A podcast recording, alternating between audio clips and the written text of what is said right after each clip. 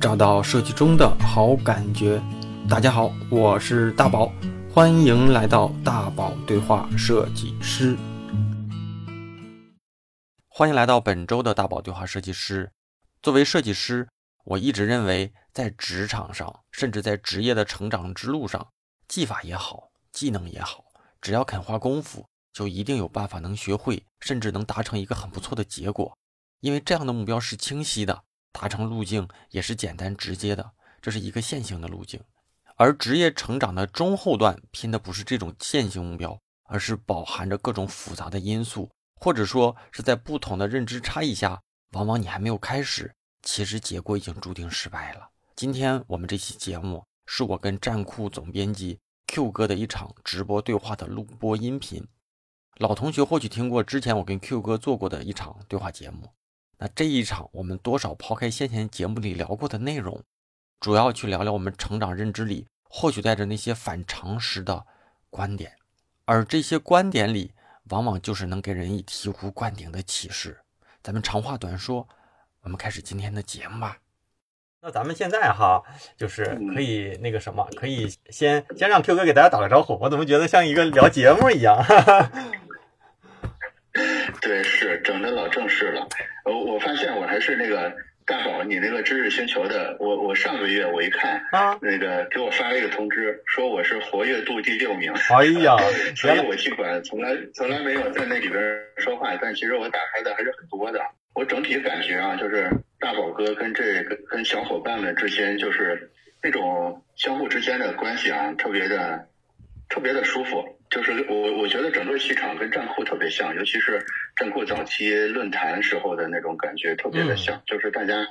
都是很单纯的想把设计做好，然后也很开诚布公的在聊很多很多问题，也认为互相能帮上忙。我觉得整个状态都特别的好。这这个其实也是为什么说，就是大宝哥约我来做这个。直播连麦，我就我就马上就来了，因为我觉得太给面子了，就特别特别头皮，就是包就是包括跟那个大宝频道的这些小伙伴们，我感觉都特别的头皮些，就是可能共同点就是我们都觉得设计这个事儿还是挺挺好、挺有意义、挺好玩的吧，大概是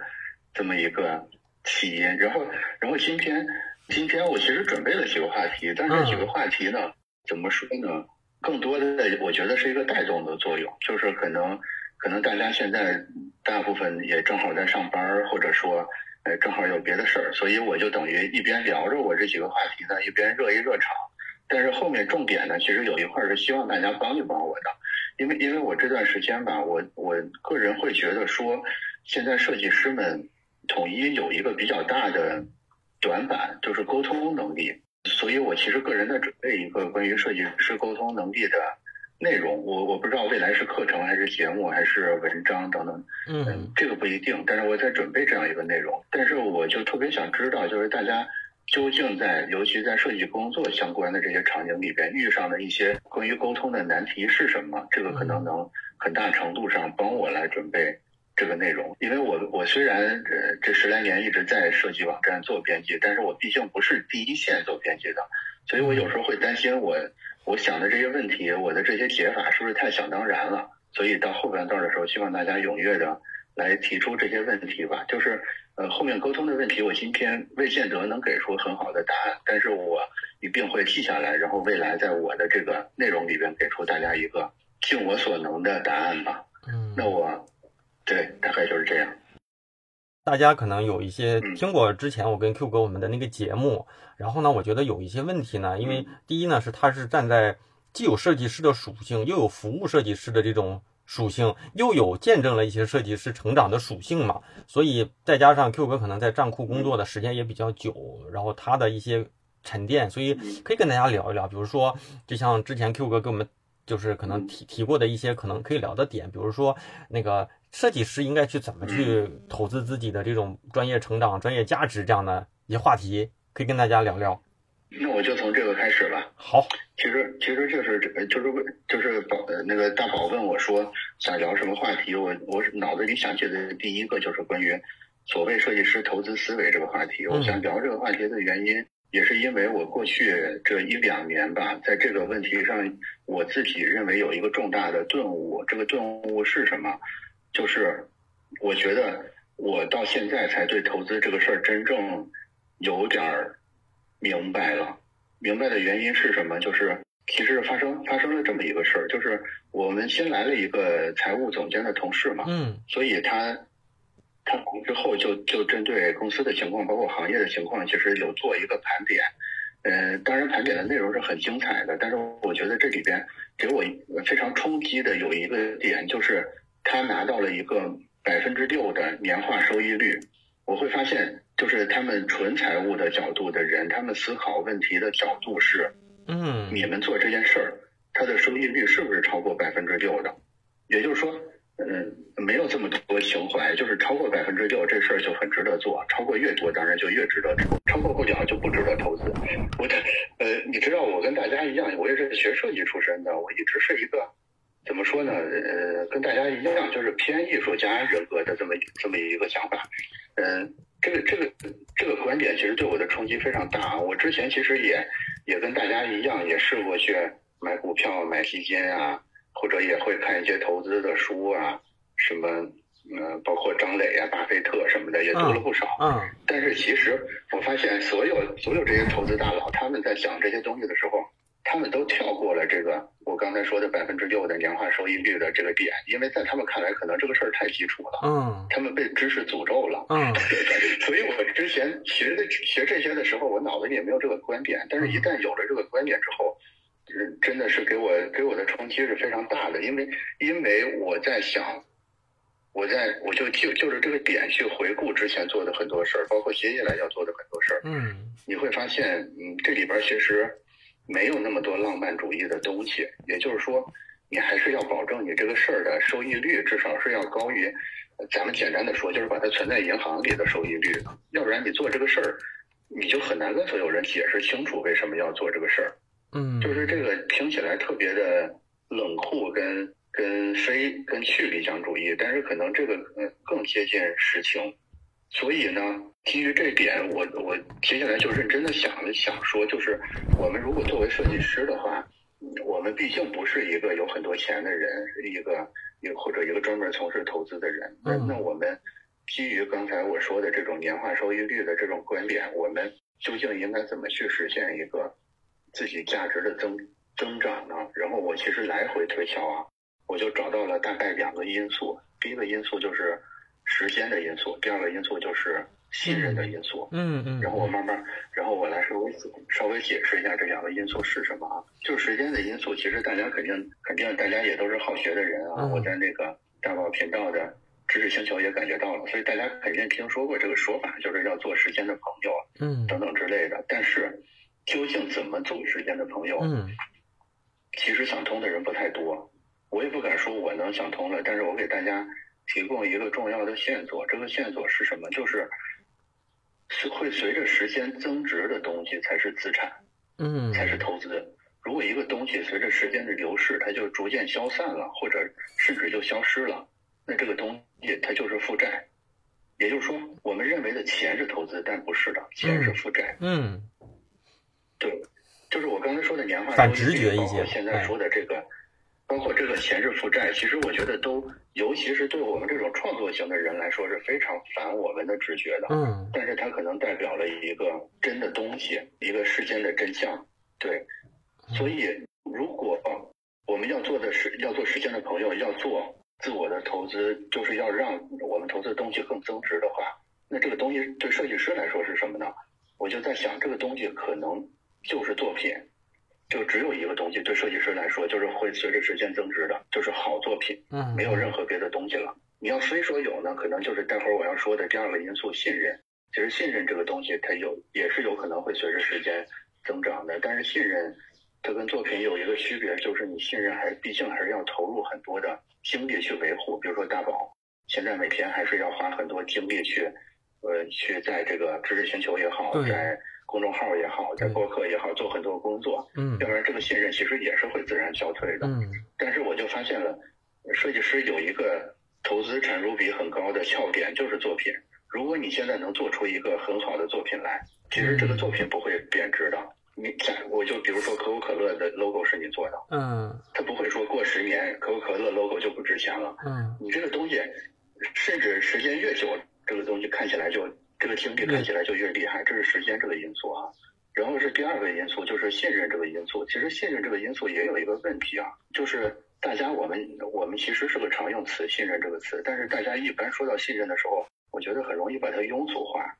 就是会说啊，那信任就是咱们哥俩关系好，对吧？我们天天在一块儿喝酒，嗯或者说你帮我挣钱，我帮你挣钱，所以咱俩有信任。其实也不，其实也不是这样的。我觉得，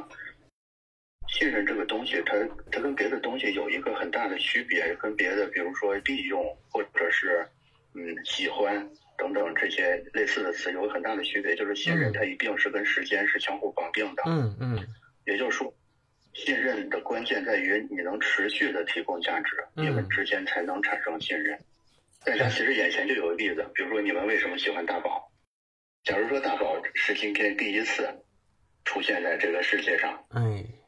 你们想必也不会像今天这么喜欢他。其实是过去这么些年，他一直没有停止的在提供这些内容，提供所有这些服务给你们。嗯所以你们之间产生了这种信任，而且更重要的一点是，你们很确认他会继续提供这个这些东西给你们。嗯假如说他他今天说啊我退圈了，我以后再再也不提供给你们了，其实这个信任也就到此为止了。嗯对，所以所以我我大概我大概做一个总结的话，就是就是我刚才提到三点，就是所谓的基准的年化收益率，第二个是时间，第三个是信任。嗯。我们非要把这三点做一个总结的，我觉得我们设计师一定要克服一下，就是凭着我们的喜欢不喜欢去做事儿的这个习惯，因为我们挺我因为我们是右脑人嘛，右脑人做事儿是这样的，就是我们会更倾向于做这件事儿是不是让我很开心，嗯。但是我们在做之前应该想一想这件事儿，它是不是能帮你产生好的作品。嗯它是不是你是不是正在结交能长期交往的、能长期相互带来价值的朋友，以及随着时间的流逝，信任你的人是变多了还是变少了？嗯你的作品是变得更好了还是更不好了？我觉得只要随着时间的流逝，你的作品越来越好，信任你的人越来越多，你可以信任的有能力的人也越来越多，那我觉得你这个投资必然是成功的。比如说你岁岁数越大，你就活得越轻松，而不是说你到三十五岁到四十岁，然后就突然之间被公司开掉，或者被什么智能设计软件代替代掉，然后就完全没有办法。我觉得只要这这这两个因素做好，然后你始终瞄着那个你做的这个事儿价值至少要比银行收益率高。嗯 我觉得这件事，哪怕你只比银行收益率高一点，这件事都是值得做的。这是第一个关于投资这个话题。然后我来补几个，因为 Q 哥刚才说嘛，说时间很重要哈，就是我们也会说这两年有个词儿叫什么什么叫长期主义，就大家可能就是普通人是希望说，因为看见所以相信，这个什么意思？就是我知道我做这个，我我投资一百我能挣两百，所以我才去做。但是可能更多厉害的人是因为相信他才去做这件事情，最后能看到就是。我投出这一百可能是零，但是我相信我做好了能能赚到一千甚至一万嘛，所以这就是就是可能普通人和常人的区别。然后再就是哈，Q 哥在说的时候，我其实想到了一点，就是想到了一个故事，大概就是前因后果我有点忘了，但是是吴晓波，就是财经作家吴晓波老师说的一个，就是说为什么当当网现在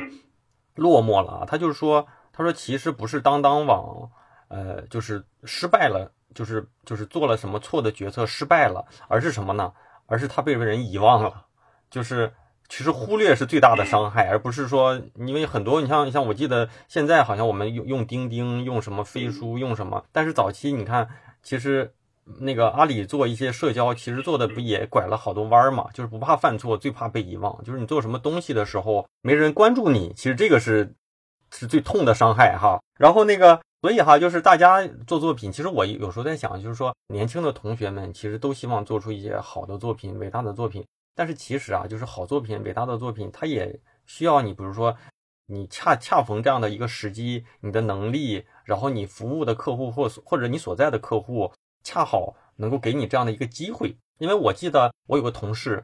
他入职的时候，我们就做那个新新员工入入职的一个分享。然后他呢曾经在某个设计公司，哪个公司我就不提了啊，有可能北京的同学知道。然后他就是服务的那个客户呢，就是中国移动。嗯然后呢，他当年刚入职的时候，可能最核心的一个项目就是给中国移动做 logo 的升级，就是重新的一个一个设计。结果可能他就是从众多的同事和笔稿里面各个各个花了好长时间、好好大精力，最后杀出来的那一个。最后呢，中国移动的那个稿子，最后就是他就是那个 logo 就是他做的嘛，然后他就把这个 logo 纹到了自己的身上。但是我觉得这个挺有意义的，没准是我我也可能会这么干哈。但是但是也有也有那也有那种就是他。干了两年，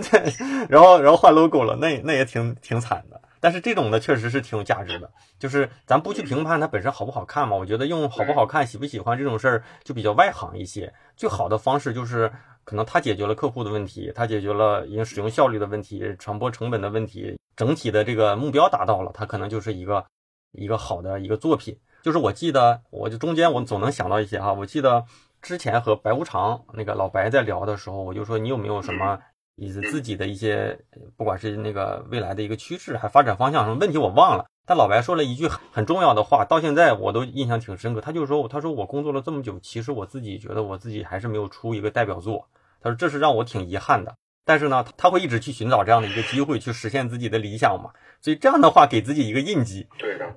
所以大家吧，也，但是互联网，你又说回了，我们今天肯定有一些互联网同学，互联网这种呢，这周上线，下周撤掉的这种呢，也挺难啊。有有的可能就用一天，有的可能用三天。就是就是说到这儿，大家可能有点焦虑了啊，就是是不是我我必须得出一个中国联通、可口可乐这种级别的作品才叫作品？其实我觉得不是的啊，我可能是刚才那百分之六没没说明白，就百分之六这件事儿的价值。给我那个顿悟的点是，你不需要好太多，你知道吧？就是之前我们这种非投资界的人士，我们有一些浪漫主义的想法，就是我做投资的那必须是百，分，不翻番儿那叫投资吗？但其实不是的，你只要是百分之六点一，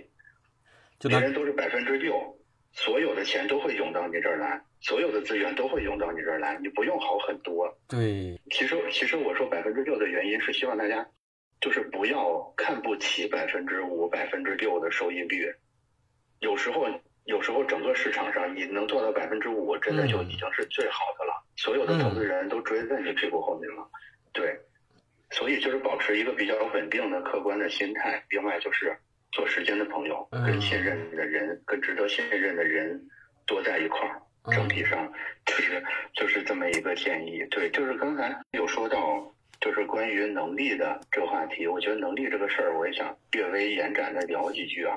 这个事儿就更近了，就是能能力这个事儿，我最我最近的这次观察，其实甚至就发生在上周。我上周开车的时候，我忘了是听谁的节目了，反正他就提到了一个人，这个人叫霍华德加德纳。嗯，这个人本来我也不太熟啊，但是我后来我后来就研究了一下这个人，他提出了一个很重要的东西是什么？就是他把人的智力分成了八种。我们本来认为的智力充其量也就是两三种，什么情商、智商，对吧？嗯。最多再有个财商、逆商，基本基本上我们认为一个人的能力就是这样的。但是它分了八种，嗯，大概我给大家读一下，大概大概叫做逻辑数学的智力、空间的智力、语言的智力、肢体肢体动觉的智力、音乐的智力、人际交往的智力、内省的智力、自然观察的智力等等，它分了这八种。其实这八种具体是什么不是重点啊，我觉得重点是我们需要有一个这样的角度去看自己，因为我们经常会有一种自我怀疑，就是我到底能力行不行？就是比如说我上学的时候，我学习就是不好，我工作的时候怎么都没办法让领导满意或者让客户买单，那我能力是不是有问题？嗯，其实我觉得这就是加德纳的这个理论，它提供了一个很好的切入点，就是其实每个人的能力是很多元。嗯，可能都不止八种。我觉得，我觉得我们每个人应该主动的花点时间去发掘一下自己的能力究竟是什么，然后基于这个能力再去设计你的人生的所谓的商业模式是什么，而不是说就只是别人觉得你能力强你就能力强，觉得就你能力弱就弱，就是这么简单线性的，就是强弱一般就这三种，其实不是的，这里边是非常非常丰富的。然后，然后我这儿还有还有另外两个模型啊，其中一个模型是我的，第二个模型是什么？就是一个叫罗伯特·斯滕伯格的人的模型。嗯他他把人的这种智力分成，呃，把人的能力分成三种，一种叫分析型，一种叫创新型，嗯一种叫实践型。嗯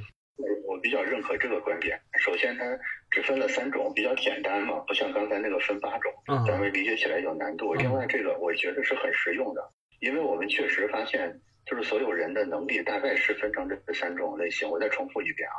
就是所谓的分析型、创新型跟实践型这三种。然后我就基于这个推出了我自己的一个模型，我这个模型就更本土化、更容易理解了，嗯就是分别叫王、将、相三嗯个类型，就是王就是大就是大王、将军或者是宰相，就是这嗯三种类型。其实跟跟这个斯滕伯格这三种有点像，就是分析型、创新型跟实践型。我觉得我们设计师啊，大多数都是创新型的，包括社会对设计师的一个期望也是创新型的。但是我觉得，我觉得未见得我们学设计的每个人都正好是这个类型。就是有的设计师，有的设计师工作不太开心，或者是感觉工作不太顺利，有没有这种可能性？也就是说，你可能是个分析型的人，对但是你你被社会期待是一个创新型的，嗯或者说你是个实践型的，但是你阴差阳错的学了设计，就是大家都认为你应该是个创新型，是不是存在这种错配？就是假如存在的话，我是觉得你甭管是用这个加德纳的模型，还是用我的，还是甭甭管用谁的，首先你看到能力是多元的，其次是其实你要做好设计，未见得只有创新型能做好设计。对对假如说我就是很擅长分析，我完全也可能成为一个非常好的设计师。嗯或者我就是擅长实践。有很多设计师，嗯有很多就是偏偏这种执行型的设计师，我就是做得好，我我也没有什么创新，我也不太会分析，嗯但我就是能执行得出来。你对是你能说人家不是好设计师吗？对对对，其实也说不通。所以我觉得，我觉得大家要要打开这个思路，就是不要被不要把自己限制死了，就是尤其是被你周围的这个小环境限制死了，就是他们的眼界可能是受限的，他们认为设计师只有一种类型，这种类型里只分好的、中等的、差的，但其实设计师的类型是非常非常丰富的，这是这是关于能力最近的一个发现。对我就是我就是有了这个发现之后，我突然觉得啊，好像未来的可能性变得突然很多了。对，嗯我也再念一遍刚才那八种啊，刚才那八种其实我觉得它的概括是更准确跟更详细的，分别叫做逻辑数学智力，它指的是批判性思考的能力，嗯就是使用数学和抽象概念的能力。第二个叫做空间智力，就是你对三维物体的一个判断能力，在脑海中具象化一个三维物体的能力。嗯第三个叫做语言语言智力，就是你使用文字和语言的能力。下一个叫肢体动觉能力，说白了就是运动神经，就是你动作是不是敏捷，你是不是嗯动作是不是协调。然后下一个叫音乐智力，就是你对声音啊、旋律啊、音色这些东西是不是有足够的敏感性。下一个是人际交往的能力，就是你能读懂他人和他人进行有效协作的能力。嗯然后下一个叫做内内省的智力，就是你理解自身，去判断你自身的知识能力和效率，就是你能很客观的观察自己的能力。我发现那个大宝频道的那个知识星球正在做这个每天自内省的活动啊，我觉得特别的好。然后下一个叫做自然观察的能力，就是呃用这个加德纳的原话叫做区分和关联周围自然环境的能力。嗯呃，它有一有一些例子，比如说，比如园丁、猎人或者是厨师，也就是说，你对这些自然的材料，它怎么能构成一个产品，或者它们之间相互怎么搭配，有一种直觉。就是每个人的能力真的是非常非常丰富的。对我觉得这里边每一个，这八个能力中任何一个，你有这个天赋，都可以成为一个顶级的大师。是对他没有什么你要是有两三个，你把它组合一下，对对你，你要是有有几个，你你他们之间的组合就就可以形成一个完全又很强大又很独特的一个设计师的品牌，跟跟一个你自己你自己独有的一个设计师的状态，我觉得是这样的。嗯对你说嗯，呃划到咱们对，划到咱们设计师，其实你看哈，行业里面有都被称为我们认为就可能设计界的大佬的这种设计师，其实每个人他的他的那个模型都不一样，可能有的人是擅长表现，就是他的东西拿出来就牛逼，看着就觉得好看，对吧？看着就觉得我操，咱做不出来。那有些人呢，那可能。我觉得故咱咱不用设计师，咱就用那些导演的作品吧。有的导演擅长讲故事，有的导演擅长就是华丽的画面，有的擅长用这种对吧清新文艺，有的擅长最后来一个反转之类的。所以设计师也是，比如说有一些他可能就专注在设计的这个画面上面，就是我只做视觉的创作。那有人可能会考虑，呃，创作是我解决生意的一部分。那有人可能会考虑。比如说，把把东西做成跟艺术品一样的，做成一个事件型的营销，让大家就是容易破圈儿，对吧？这其实就就就是不同的模型，最后合并出来成为不同的这种 呃天花板能力天花板啊。就大家因为因为最近呢，对，是的，对，最近我也在看一些，因为也准备要成成长课的更新嘛，然后设计给设计师的这种职业成长的一些更新，就是看了不少资料，就是大家可能都会。比如说，大家通过各种维度去去去测试自己的性格也好，天赋能力也好，之后有些人他不认可，就是他不他不想要这样的东西，他可能他自己期待成为一个艺术家，但他测出来他可能就是一个特别严谨的一个这种，比如说哈，就他不认可，所以他就内心上他是不想接受，或者是没有坦诚的去面对，其实是没有必要的，因为每一种就跟性格一样，内向和外向比，不见得哪个就好嘛，对不对？所以他性格。就这这这就看自己在自己的天赋下面更容易去把哪些事情做好，咱就那个进入下一个话题啊。另外还还有一个想聊的话题，这个话题是什么？就是关于学生思维的一些问题。嗯。因为我反复观察，就是我们有很多时候的不顺利或者是不开心，都是学生思维造成的。这个学生思维嗯的几个问题，我归纳的几个问题是什么啊？第一个就是最大的一个学生思维的问题，就是我们总会默认认为存在一个正确答案，因为我们整个上学这十来年，就不停的强化这种印象，它逐渐就变成一种潜意识了，或者变成一种不需要讨讨论的前置条件了。就是你做任何事儿，一定是存在一个正确答案的，但是这是错的，基本上世界上没有事儿存在正确答案。对，这是学生思维最大的一个问题。第二个学生思维的问题就是，跟刚才那那个那个丰富的能力有关的，就是我们上学的时候，由于老师们的机制是他要让学生获得一个综合分更高，所以他会倾向于把每个学学生都培养成不偏科的学生来完成他的绩效。但是这种办法是错的，就是一定要偏科，你怎么可能就是样样通，一定就是样样通？这个是学生思维很大的一个问题，对。第三个问题是，我们学生期间由于总是存在一个老师、存在一个班主任看着我们，所以有的时候也给我们植入了一个不好的潜意识。这个潜意识就是，我们需要人看着，或者说我们做我们做一些事儿是为了满足一些人而做的。这这个观点也非常的糟糕。我刚才说的这几个都是潜意识啊，就是有时呃，我觉得世界上最可怕的东西就是潜意识。你做很多动作之前，你认为不用想的那些事儿，但是这些事儿其实里边大有问题。我现在说的就是，就是学就是上学期间给我们带来的这些可能不太好的潜意识是什么？第三个就是可能存在班主任的这个潜意识。第四个就是我们总会要求公平，这个说起来可能有点残酷啊。因为上学的时候，其实我们面临的是一个相对公平的呃画面，我们都做一样的题，都上一样的课，对吧？你你可能多努力一点，分就是会高。但是真实的世界不是这样的，这个这个潜意识大家也应该破除一下，就是现实世界没有学校里那么公平。然后下一个就是下一个不太好的学生思维，就是我们总是倾向于压抑自己的感受。因为在学校里，尤其是现在这个每个班的学生越来越多，所以老师的策略，你想想，你你换位思考到老师啊，嗯，你现在假如说是一个小学的老师，你你要你要带班上五六十个孩子，你要教给他们一个内容，所以你用的一定是简单粗暴的方式，快速的方式，你不可能给每个孩子充足的表达空间的，所以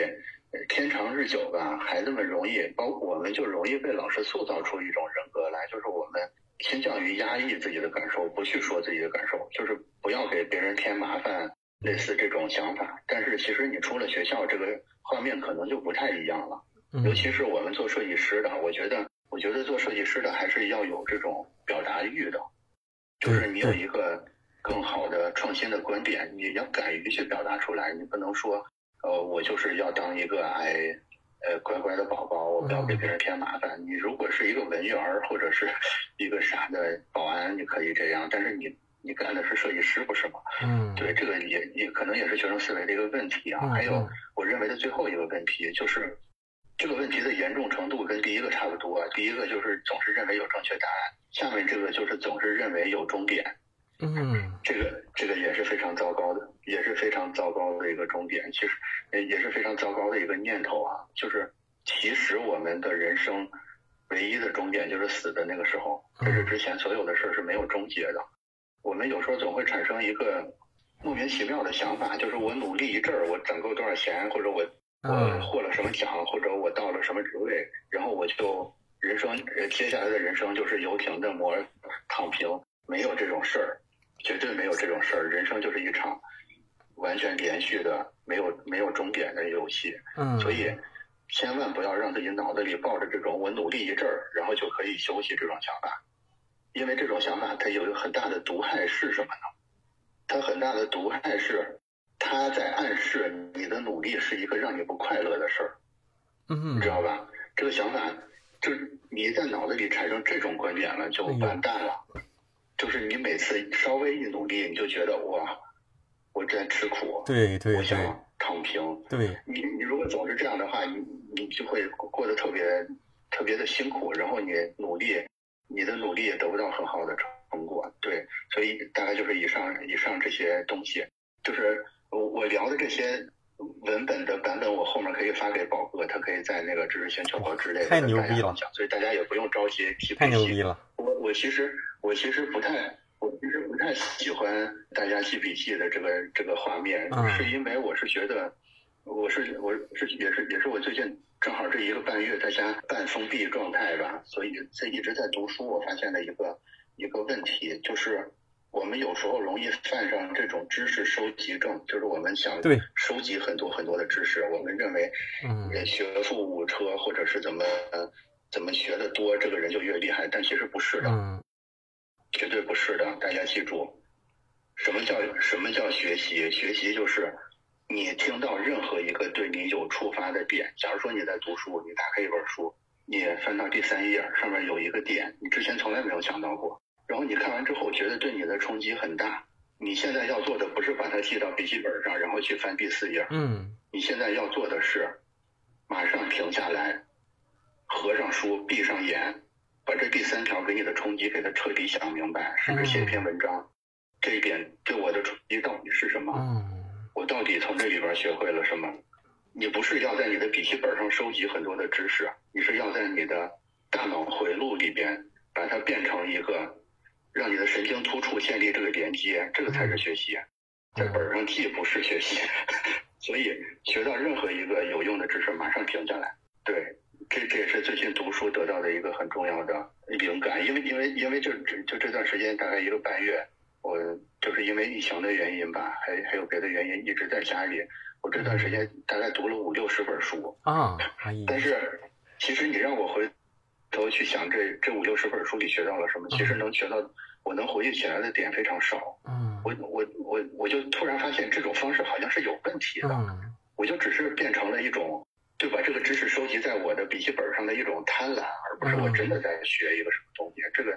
这个我也我也希望借由我这个亲身经历提醒大家不要犯同样的错误。那个，其实 Q 哥再说一个哈，说了一个，就是说一直都觉得做事情有正确答案。记得我前两天在那个星球里给哪些同学可能也做回复，但是其实意思是一个意思啊，但是可能说辞描述不太一样。就是很多同学问我，哎我这个做的不好，那个做的不好，有没有什么推荐一本书，或者有没有什么东西能让我解决现在的问题？就是我会说这叫什么？一个就叫呃线性思维，一个叫有机思维。那线性思维是什么？我做了 A，我就要得到 B。但是很多时候呢，你得到 B 的这个过程需要融合很多很多复杂的因素。它不是说，就像有些人就问我，哎，我版式不好，你推荐我本书。但是我这么告诉你，推荐十本书，你版式不好还是不好？他可能又又得看书，又得交流，又得反馈，又得练习，又得实战，又得被人给把把稿子毙掉之后呢，你的那种大彻大悟，整体的一系列啊，他最后可能又得上课，打比方哈，最后他可能会提升你的专业力。但是大家恨不得就是我看一本书，我看这本书的第几章的第几行，哎，我就能找到这个答案，哎，这个答案给了我，我就能解决这个问题，解决不了。就是同学的可能的思维没错，但是我觉得。我给你推荐这本书也没错，但是确实是它是一个很有机的东西。就是有机思维的意思，就是它是一个复杂的、说不清的一个过程。它就是一个不同不同条件放到一起去酝酿、酝酿，最后去解决的问题的这么一个过程。所以，就是很多事情你可能再来一遍，也不见得能做成现在这样。但是在当时的那个环境下，它就能做成现在的这个结果。可能年轻的同学会会有这种问题，就是。哎，我现在可能走的这个这条路走得很辛苦，有没有一个更适合我、更对吧、更正确的道路？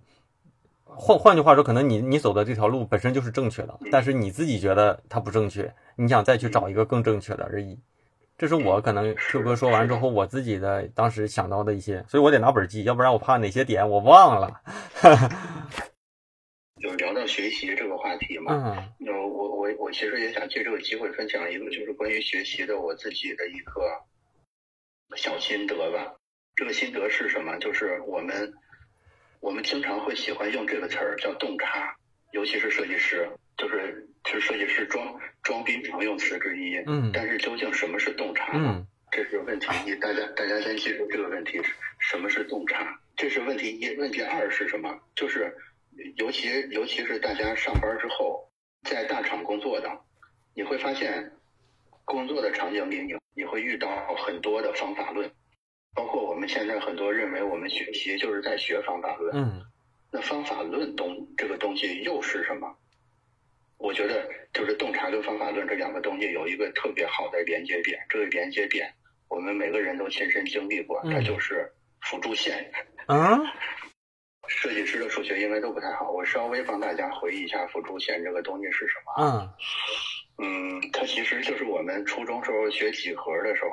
遇到了一些难题，然后这个时候书上就会说你画一条虚线，这条虚线把这个，比如说这个三角形这两个点连起来，然后这个三角形就变成了两个三角形。你就分别量左边这个三角三角形，再量右边这个三角形，嗯，它俩合起来是不是就是整整个这个三角形了？嗯，有个更有个更直观的例子就是圆儿，就是就是我们这个三点一四这个这个圆周率是怎么来的？嗯嗯，大家都知道这个圆形它其实是它为什么是一个无限不循环的数？是因为我没法量这个圆是多少？嗯，对吧？我们我我们是没有一个尺子可以量这个圆的周长究竟是多少的，但是有人就创造性的想了一个办法，我把这个圆切成一百份儿，一百份儿每一份儿我是不是可以量？嗯，这一百份儿加起来是不是就是整个圆了？其实圆周率就是这么来的嘛。嗯嗯，它其实就是一种方法论，就是你面对一个无解的或者很难的问题，你画了一条辅助线，或者你绕开，你想了一个办法把这个问题给解开了。它就是方法论，嗯，同时这个东西是什么？就是洞察。我觉得这个东西就是洞察。所以我们学的时候，我们学的不是圆周率要背到多少多少倍，我们学会的是我们可不可以把一个无解的东西也把它均分成十份儿，然后它就解开了，是不是可以学会这种思考的方式？就是就是把问题设设计成一个一个可看见、可预见的小问题，然后让这些小问题一个一个突破。最后解决这个大问题是拆解，对，嗯嗯，对，这就是这是圆这是圆周率蕴含的那个洞察蕴含的那个方法论，嗯，但是其实尤其在理科的领域啊，嗯，在理工科的领域，这类似这种洞察这种方法论特别多，嗯，你会发现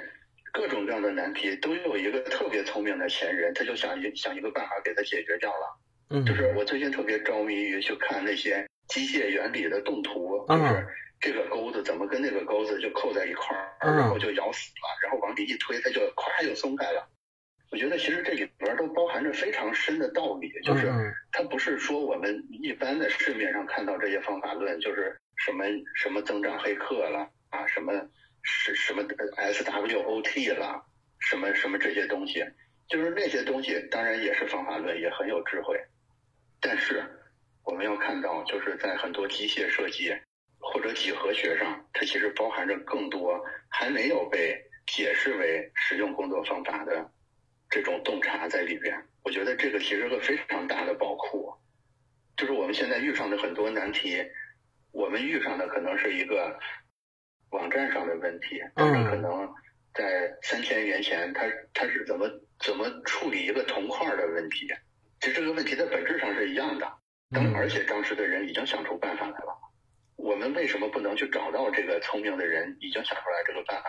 其实略加变形就可以解解我们芯片这个问题。我觉得这个是呃我目前认为学习最好的一个方式，就是说白了就是我们要去看到这个方法论背后的那个洞察是什么，然后去联想一下那个洞察是不是可以用来解决我们别的问题。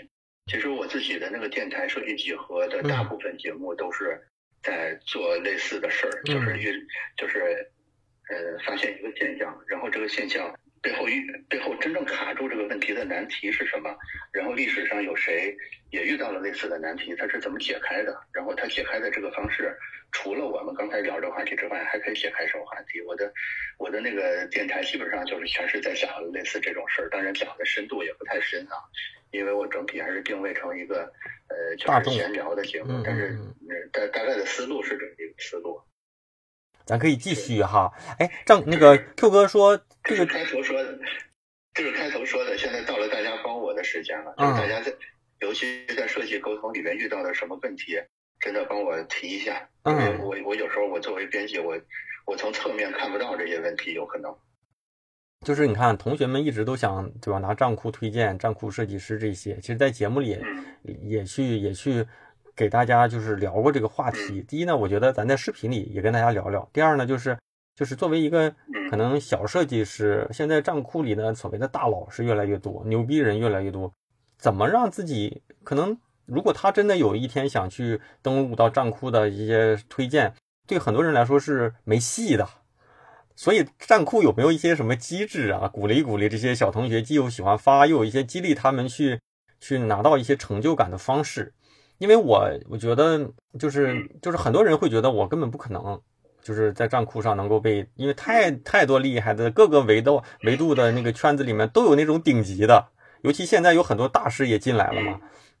对，接下来会有，首先接下来会有很多更多的大师进来，我们我们官方也正在努力的跟各位大师联动。然后我回答一下这个问题，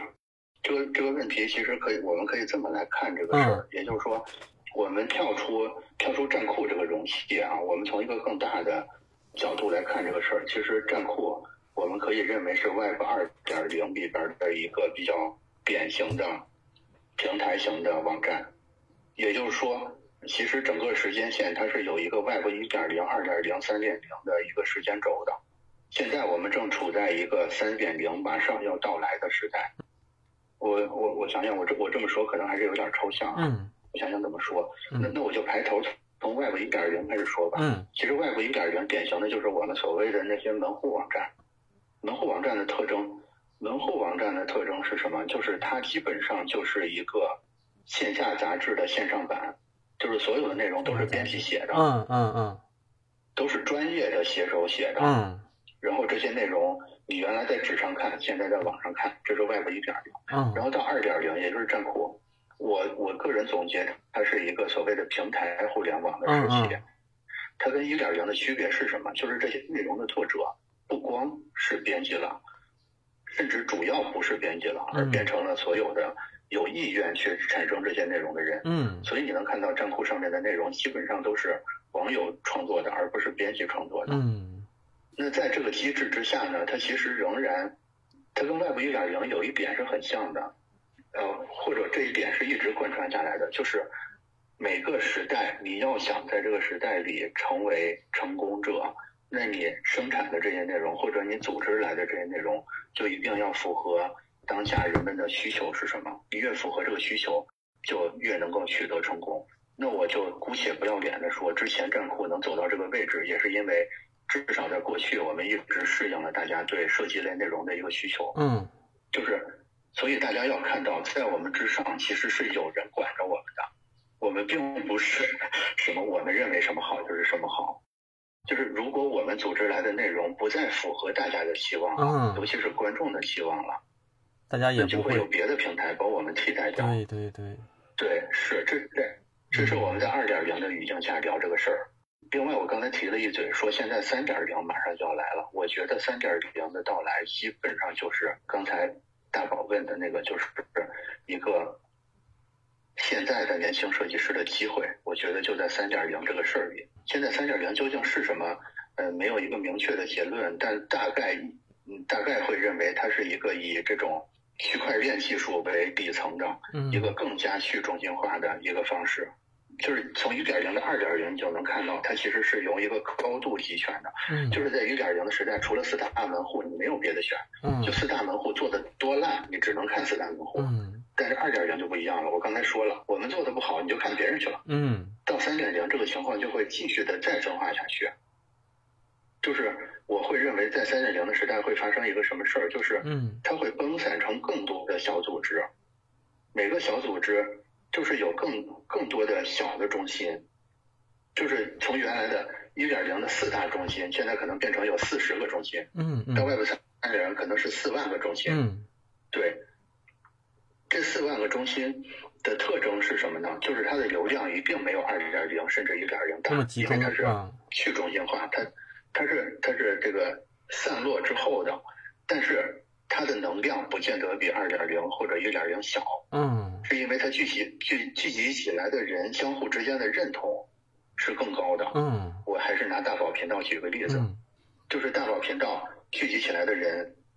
可能没有那么多，你跟抖音、小红书完全没法比，但是它仍然凝聚了非常可观的力量，嗯，这个力量将来是可以产生很多价值的，嗯，除了流量之外的价值。我觉得未来会有更多个更多这样的组织形成。那现在年轻的设计师们，尤其是可能综合能力比较强的设计师们，你们为什么不能成为将来这些部落的一个酋长？嗯，一个巫师，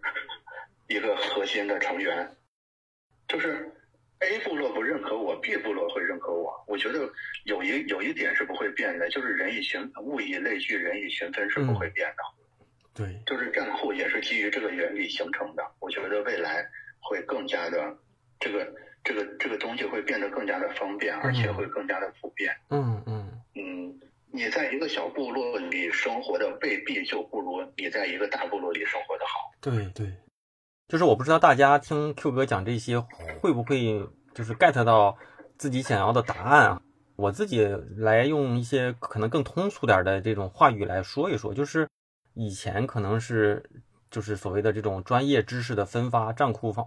负责往外分知识，就是分作品推荐。但是到后来，可能一点点叫，就像某音和就是咱们的淘宝，哎呦我操，这怎么讲啊？这种方式吧，一个是货找人，一个是人找货。其实我理解就是到后来呢，就是不同的人都能在账库里面吸引到喜欢你这样类型的作品的一些观众也好，粉丝也好，对吧？一些。订阅者大概是这样意思，所以不不见得你非得做好了，你去大一统的去吸引所有人，而是说你可能就是你这样的东西能找到喜欢你这样的人，这是未来的一个目标。就我理解是这个意思哈。对对，其实就是我有这样的东西，我能够对应推给需要你看这样的东西的人。是，就是就是我们肯定也不希望成为时代的眼泪，在二点零时代就黯然落幕了嘛，所以我们也会主动的去。配合大家去便于大家去形成这些在战库上形成更好的这种我刚才说的部落也好，或者是更小的圈子也好。嗯嗯，是的，包括所有的平台，就是就是任何一个平台，你包括那个什么 Facebook 对吧？他为什么要走出这么看不懂？就是他知道他他尽管共产或者影响力很大，但是他他是没有办法跟大潮流作对的，他他只能。想办法去更方便大家在三点零的时代更舒服，而不是说我要阻止三点零的到来，你阻止不了。嗯，对对，所以大家如果要是这样的话，其实还是积极拥抱。而且，其实我觉得也不太夸张的说，其实账库改变了很多设计师的命运。我自己觉得。呃，下面有一个问团体功能，有一个问推荐机制。我觉得可能推荐机制大家会更感兴趣一点。嗯，我略微解释一下推荐机制。如果有时间的话，再说团体功能的。嗯，是这样的，推荐推荐机制我们是比较特别的。之前在那个大宝哥的节目里面也说过。嗯，其实我们之前是基本上是纯人工推荐的这么一个模式，也就是说我们用的用我刚才的那个框架，我们用的是 Web 一点零的方式。就是更偏媒体的一个方式在做，所以大家其实可以认为站酷是一个在线版的设计杂志，就是这这里边基本上就是包含着很浓厚的设计，呃，就是编辑们的一些一些设计观点，或者是对内容的取向之类的。嗯，我们我们之前一直是这样的，最近开始逐渐有算法了，然后我估计很快大家的首页上就会有更多算法推荐的内容。对。已经上线了，我们已经测试了一段时间了。那会不会是这样的？就是那会不会是这样的？就是算法推荐的首页推荐，你看到的首页推荐和我看到的又不是一个推荐，还是说首页推荐是一样的，其他的是根据喜好？是的，是的。呃，是后面这种，就是首页推荐还是首页推荐，同时算法会推一些别的，你你可能会感兴趣，但是没有看过的内容。嗯嗯嗯。首页推荐要具备哪些条件？这个这个问题每天都要被问好几遍啊！这个问题是这样的，我现在可以先给大家一个答案。这这个答案其实其实无非是它的这个就是主要的那几个特性，就是创新性、完成度、学，然后可能商业性这些。这个这个答案我我可以给到大家，但是这个答案其实说白了，大家是不会满足的。呃，包括这个答案其实也并不能很好的回答这个问题。嗯，原因是什么呢？就是就是好像你你会认为什么东西好一样，这个东西它就是一个偏主观的偏主观的东西。我们当然会有一些比较稳定的，比如说我们总会总会认为说比较有创新精神的内容是好的，但是这个创新精神究竟是什么？对，怎么测量？其实永远都给不出来，所以它永远是一个偏主观的抽象、抽象的答案。大家要看到一点，就是有一个东西在背后约束着我们，就是如果我们推荐的东西不够好，那我们就会被别人替代掉。所以不是一个很好的规则在使我们的工作好，而是这个游戏迫使我们必须做得好，我们才能生存下来。对对，所以所以所以这一点。但就是大家有时候有时候看不懂首页推荐，就会吐槽说你们怎么就瞎推？其实我们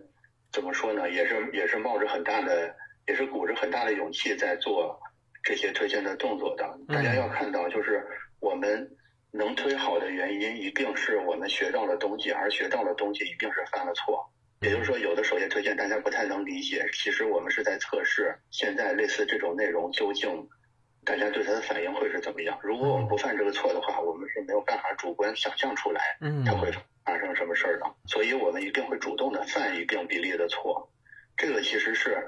在这个角度上，我我们跟大家一样，我们都是在做创作。就是我刚才用那个用杂志那个比喻，就是我们在编一个杂志，然后放到市场上去等待市场的验证。你们可能做一个作品放到市场上去等市场的验证，就是其实在这点上我们是一样的。有一些转抖音上了，对设计变现有进一步，就是对设计变现肯定有进一步的考虑的。就是大家大家就是我我我觉得是这样的，就大家遇到很多不能理解的问问题的时候，可以多试一试换位思考这个方式。我觉得基本上能迎刃而解其中百分之八九十的问题。就是说，你假如真的能换到我们的角度上。去想我们现在遇遇到的问问题跟挑战，我们害怕的东西是什么的话，你其实大概就能明白我们为什么要做这些行为了。所以，关于怎么能更好的推荐，关于怎么能帮大家赚更多的钱，肯定也是我们目前最核心的问题。因为大家知道，站酷尽管我们是个平台，但我们是个比较垂直的平台，所以我们面临着更加直接的，像抖音啊、小红书的。这种大众平台的冲击，就是在数据上我们肯定没法跟它比。同时，我们又想让设计师们继续跟我们在一起，我们一定用尽所有的办法帮大家赚到钱，或者是对帮大家过得更好。真的是，至少要绝对比小红书或者抖音做得好，我们才有机会活下去。这都不是说理想主义的问题，这是很现实的问题。嗯，如果我们做不到，我们就被市场自然淘汰掉了。嗯，对，所以大家其实也应该去去拥抱吧，比。包括说，我记得很多同学，呃，是在站库里知道我的，因为其实以之前也是都是在职场嘛，在职场上很多，不管是做的项目啊什么的，我觉得不太方便，或者是我不太喜欢发出来。但是呢，前几年嘛，就是登录，就是也也一直没有发站库，但登录站库的时候，直接就干到首页，干到轮播图上了，就是因为站酷的同学把我的这个节目就是给推荐了，然后才才有一批同学通过站酷啊知道大宝对话设计师，然后甚至说也也在站酷上关注过我嘛。但是接下来嘛，我我一直也说，接下来可能也会在站酷上更新一些项目的作品，毕竟现在也不用怕啥了，啊。但我我记得我们是，嗯，我们是共谋者，对，对。就是站酷，站酷跟设计师们，我们一起想办法让设计这件事儿变得，就这听起来像喊喊口号，但是这是真心话。嗯，就是这一定也得让设计更有价值，然后咱咱们才能一起变得更好。对，要是设计变得。逐渐没有价值了。我们作为设计师平台很难受的，比你还难受。就是你可以很轻松的转个行，或者是去家里继承，嗯，继承家产之类的。那我们怎么办呢？就是我们只擅长服务设计师。如果设计师这群人过得不好了，我们真是世界上最难受的人。嗯嗯嗯。站酷大龄呃大年龄设计师数据多吗？站酷的，他其实同学想问的就是站酷的这个人群分布。这两年，这两年变多了。我我我觉得，我觉得这里边正在发生一个我们不喜欢，但是可能也有点难克服的事儿，就是这个事儿就是我们自己在变老。嗯，你明白吧？就是我是我是相信存在代沟这种东西的，就是每个每个时代的人，他大致喜欢的东西会不可避免的有一些一致的，所以嗯，我就。像像我这一代的老编辑吧，我们喜欢的内容可能跟现在年轻的编辑喜欢的内容都不一样。嗯，所以肯定是我们推荐的内容就会吸引跟我岁数差不多的人。嗯，大家也看到我这个岁数也不小了，对吧？嗯，所以当初吸引来这批老老伙伴呢，可能也跟我一样，对，也跟我一样，就是变成大龄设计师了。所以，所以这个比例其实是在呃。大型设计师的比例在上升，但是仍然我们的主体仍然是二十五到二十九的设计师是最多的，这是分布最大的一个区间。接触过这么多设计师哈，就是你有没有感觉到设计师有哪些？就这些大师们有一些这种共同的特点，或者是共同你觉得比较有那种相通元素的那种气质？相通元素的气质，其实之前就是在大宝哥的节目里有说过，就是大家各种各样，但是有一个共同的特点就是。想做就马上去做，基本上都不怎么犹豫的。就是在一个事情所有人都认为没有价值的时候，他们舍得去投入进去做，这个可能是个统一的特征。另外一个就是关于大师等等之类的东西，我觉得，我觉得我们可以更客观的看这个事儿。也就是说，嗯，有相当一部分是时代红利带来的，嗯，就是未见得它一定是那个时代或者是。包括现在也是最好的那个设计师，但是重要的是他比较敏锐的，呃，捕捉到了那个机会，或者就是运气好，误打误撞的碰上了这个一个高增长的时期，嗯，他就会成为，他就会成为大师。我觉得一个是敢想，一个是敢干，还有还有一个就是，基本上大师们还都是对设计这个事儿是比较有这种赤子之心的吧，就是说到设计的时候，大家都会有一种信念感。就是不会，不不会觉得它就只是一份工作等等之类的，就是还是愿意投入一些，更投入一些无法被衡量的成本在这个事儿上的。对，嗯嗯，是。做述职报告的时候特别紧张，如何改善？我这个你问我呀，敲黑板了啊。哎，其实啊，我我我觉得紧张分两种，一种呢就是你没准备好的紧张，另一种呢就是可能临场的紧张。但是啊，你准备好的紧张其实不影响你在沟通的时候的表达的。就是我记得我看过好多人啊，包括什么老罗，包括什么乔布斯，包括我之前也是对一些比较正式的分享，我都是准备到最后一刻，就是可能就是就是到上台前还在去去去捋一捋，因为你每一次去去捋你这个思路，你都会加深你的印象。所以，即便你上去的时候你已经断片了，但是你有那种惯性，你照样能够把它给溜下来。这个是真的，因为大部分紧张是因为自己不熟练，自己觉得这个作品就在这了，所以我应该是能讲下来。一切你看似很轻松的表达，在一些专业人看来，哈，他都是故意设定好的，就是他把那些记很口语的那些包袱、那些说辞，其实都是写好草稿给背下来的。我印象特别深，那个时候我在腾讯有有一年也是年底的述职跟领导。然后我们当时好像每个人八分钟，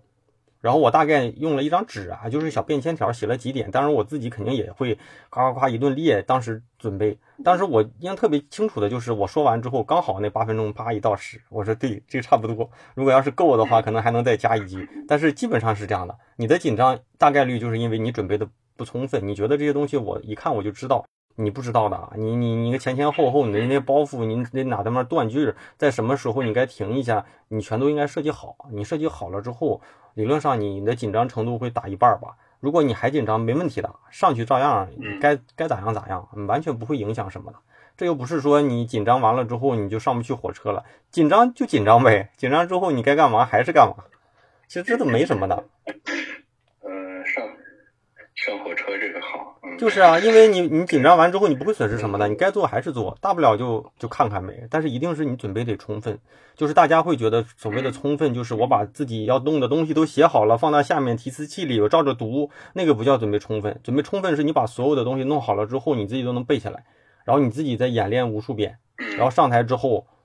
基本上你通过惯性就能下来。我我再讲一个小故事，就是那个时候应该是很早了，一三年，一三年在腾讯第一年吧。然后那会儿就是百度出了一个那个，就是百度有一个总监，不是当时在一些官方的分享有错别字啊，然后最后被爆出来什么，那什么照片里面有什么内部，就这些嘛，咱就不说了。然后呢，后来就会导致那些所谓的设计大佬们出去分享都特别紧张自己的 PPT，生怕出事儿。结果呢，那年我们同那个那时候鹅厂的一个那个大总监，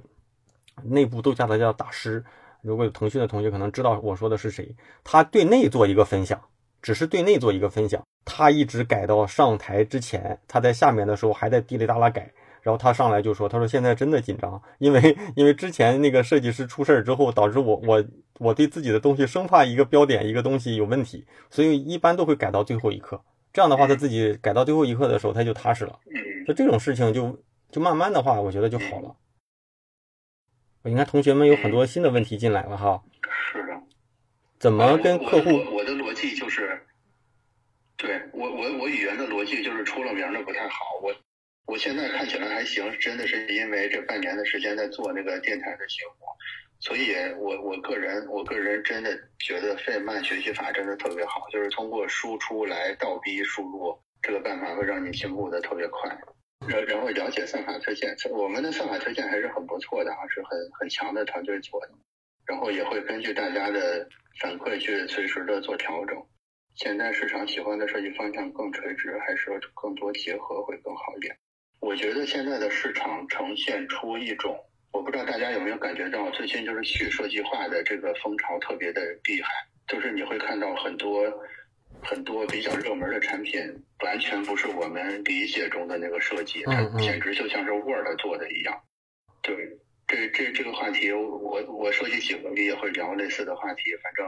我感觉有的话题大家可以关注一下我的节目里边，大概有聊到这个话题。所以我觉得目前的设计方向是会更多结合，就是它会它会海陆空对商业模式的结合是比较重要的。包括现在可能主要的销售渠道也也转成线上，就是跟之前的很多打法，我觉得在在根本上正在发生一些变化。对设计架构调整的去中心化拆分到业务中，这种现象老师怎么看？呃，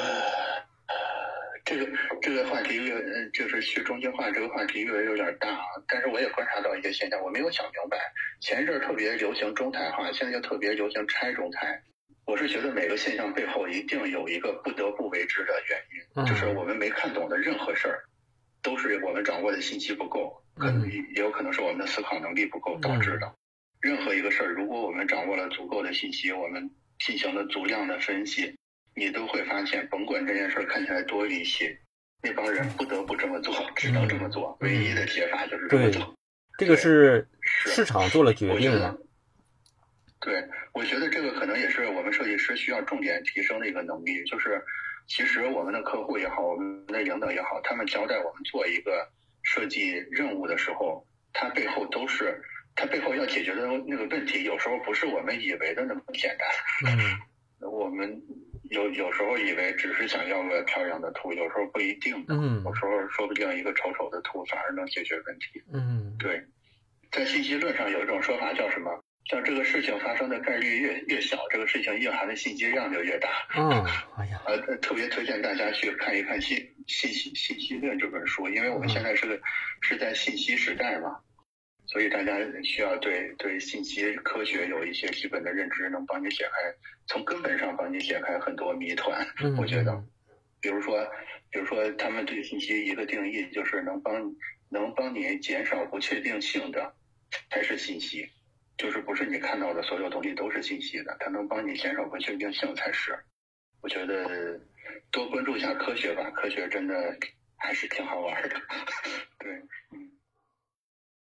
节目听完了，欢迎回来。同学们听到这儿的时候啊，我想大概率你也在这期节目的不同时段里找到了对自己有价值的观点跟知识。作为新人，技法是入行的竞争力，认知高低或许会成为你终极的竞争力。我们节目跟不同嘉宾去聊、去分享，其实一定程度上就是为大家去输入不同的观点。往往这些观点的交杂之后，就能够化作不同的有机养料，给大家去提升在认知上或深或浅的竞争力。如果你没有听够这一期节目啊，可以去翻翻我们过往第二百零二和二百零三期节目。除此呢，也可以在站酷和小宇宙搜索“设计几何”啊，能够收听更多 Q 哥的观点跟音频内容。当然呢，与我或者嘉宾沟通交流最好的方式、最直接的方式，就是加入我的最重要的这个个人圈子——我的知识星球。Q 哥在，其他重量级的嘉宾也都在。我会定期约不同嘉宾为大家做直播的互动。而且我在知识星球里开设的这门设计成长课，最重要的功能就是为大家提升认知，进而在成长之路上增加大家的竞争力。每周呢，我会在私房课里更新一节针对设计师职业心智成长的深度长文。每月啊，我也会为大家领读精选的书籍，并且做成音频课程和内容脑图交付给你。大家关心的问题和我认为对我有帮助的观点跟知识，我依然在我的私房课里每日的解答跟分享。我希望你能在这里带走你想要的资源，可能是知识、眼界，甚至其他你认为我能够给你提供的价值。依然强力推荐在职业上有困惑的年轻设计师，想要获取更多资源人脉的上进设计师，还有就是大宝对话设计师的忠实听众啊！加入方式万年不变，在我的嗯哼 大宝频道里回复“归队”，就能够收到一个弹出消息，扫码就能加入了啊！好吧，那节目结尾啊，再次感谢一下给节目打赏的同学们，推荐大家在嗯号里面打赏哈，别给我统计啊，给大家做感谢。没办法，那三个字啊一说出来，有些平台直接就不让上了。大家知道我说的那个什么意思就行啊，反正是在嗯哼大宝频道里搜大宝频道啊。第一位同学啊，老朋友野鸽子，下一位老朋友啊，也是铁杆儿。钉子户了啊，就是这个小猪还是小狗，这个这个表情啊，这小兄弟啊，问他这名字叫什么，他一直说我这样的表达挺好的，但是我我这样的就是没表达啊。下一位是英子啊，英子这个同学好像是第一次读。下一位 y o a u u 奥啊，u 奥小兄弟，谢谢啊。咱们再下一位呢是八大明啊，八大明同学好像。刚刚换了一个微信名啊，但是我不知道要读哪个，咱们就先这期先按以往的这个名字来读吧啊，八大名。最后一位东御医师啊，咱们现在这几个钉子户啊，这是每期都必读，所以呢，希望更多的同学能够积极的，或者是能够给这个节目多一些鼓励吧。怎么说呢？就是能够给予这种支持的是最好的。当然了，更多的是希望大家去留言、去分享、推荐给身边需要同样需要帮助的人啊。今天时间也差不多了，如果觉得这期节目对自己有些启发，可以为我点个赞，分享给身边人，这是对我能够持续更新和邀请更多重量级嘉宾最好的支持方式了。那咱们下周三晚上的十点钟左右啊，网易音乐、喜马拉雅、小宇宙、站酷、荔枝等主流的音频平台会同步的更新啊，咱们就下周节目不见不散了哈，拜拜。Life is older. older than the tree. Younger than the mountains, growing like a breeze. Country roads,